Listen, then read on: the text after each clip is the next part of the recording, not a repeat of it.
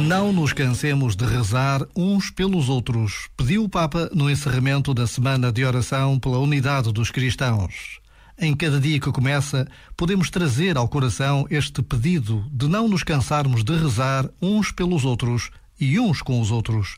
Este uns pelos outros pode ser entendido como um pedido pelos que estão longe, mas também pelos que estão ao nosso lado, em nossas casas, nos nossos locais de trabalho.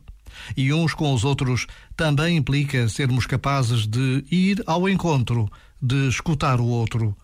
Por vezes, basta a pausa de um minuto para estarmos juntos em oração. Este momento está disponível em podcast no site e na app.